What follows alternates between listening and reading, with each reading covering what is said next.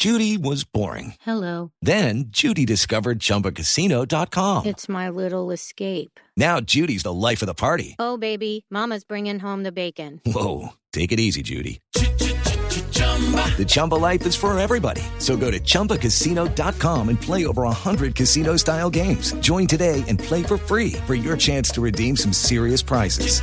chumba ChumbaCasino.com. No purchase necessary. Void where prohibited by law. 18 plus terms and conditions apply. See website for details. 8 de la mañana en punto, luego de que se presentaran varios inconvenientes con la plataforma para el pago de los impuestos de la DIAN, fijó pues varias fechas referentes para ir implementando el pago de los contribuyentes y así evitar traumatismos y riesgos en la contingencia del sistema. La información la tiene Juliana Moncada.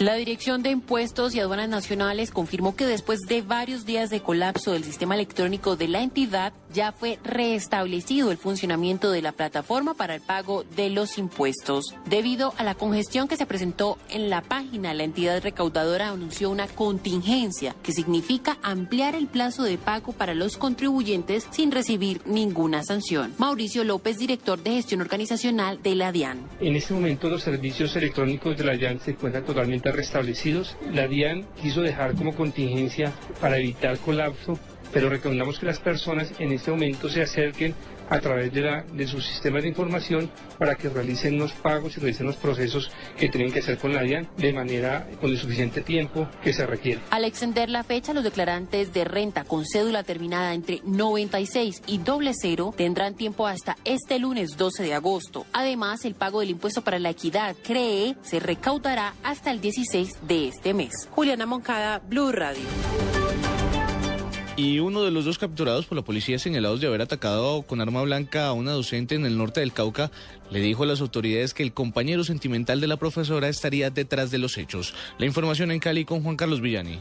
Buenos días. Las autoridades del municipio de Santander de Quilichao están investigando el hecho en el que una docente de 30 años que dictaba clases en un colegio del municipio de Toribío fue atacada a la salida de una entidad bancaria en el municipio de Santander de Quilichao luego de retirar una suma de dinero. Según las primeras informaciones, dos hombres la abordaron y le propinaron una puñalada que le ocasionó graves lesiones y por eso tuvo que ser llevada inicialmente al hospital de ese municipio y luego a una clínica en el sur de la ciudad de Cali. Han informado las autoridades que inicialmente se dijo que el móvil de este ataque habría sido el robo de un teléfono celular. Sin embargo, en la versión que entregó este menor de edad que fue capturado, eh, manifestaba que al parecer el compañero sentimental de la docente estaría directamente relacionado con este hecho. Información eh, desde Cali, Juan Carlos Villani, Blue Radio.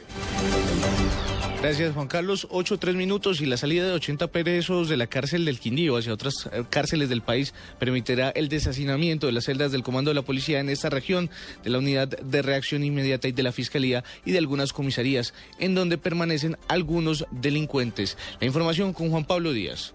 Gracias a la emergencia carcelaria declarada por el Gobierno Nacional de la Cárcel Nacional de Peñas Blancas en Calarcá, saldrán en los próximos días 80 presos que irán a colonias penales de otras regiones del país. Propiamente el compromiso es de Peñas Blancas a colonias en otros sitios del país para generar el deshacinamiento y poder recibir eh, 40 o 50 de las personas que tiene el comando de policía recluidas en la CIGIN, en la URE y en las salas de reposo. Según Gloria Gutiérrez, secretaria del Interior del Quindío, se estudia la generación de nuevos cupos para detenidos que sean enviados por la justicia a las cárceles del departamento. Desde Armenia, Juan Pablo Díaz, Blue Radio.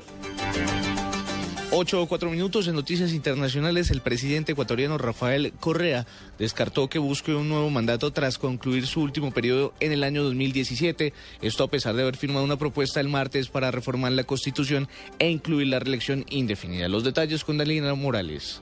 El presidente de Ecuador, Rafael Correa, aseguró que no se hará reelegir después de que concluya su último periodo en 2017, a pesar de haber firmado una propuesta el martes pasado para reformar la Constitución e incluir la reelección indefinida.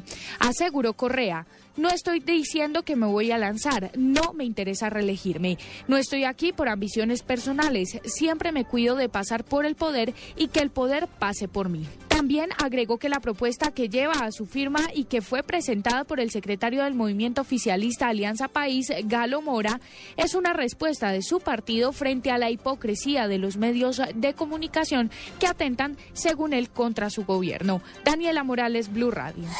Noticias contra reloj en Blue Radio. 8 de la mañana, 5 minutos. Noticia en desarrollo. Ante la Fiscalía de Venezuela será judicializada hoy una mujer colombiana que fue detenida por las autoridades venezolanas cuando intentaba cruzar la frontera hacia Colombia con más de 400 mil euros en efectivo. La cifra, más de 14 mil menores de edad han sido reportados como desaparecidos en el país durante los últimos 94 años, según reveló un informe del Instituto de Medicina Legal. Quedamos atentos a las medidas que tomará el Instituto Nacional Penitenciario para descongestionar las unidades de reacción inmediatas de Bogotá.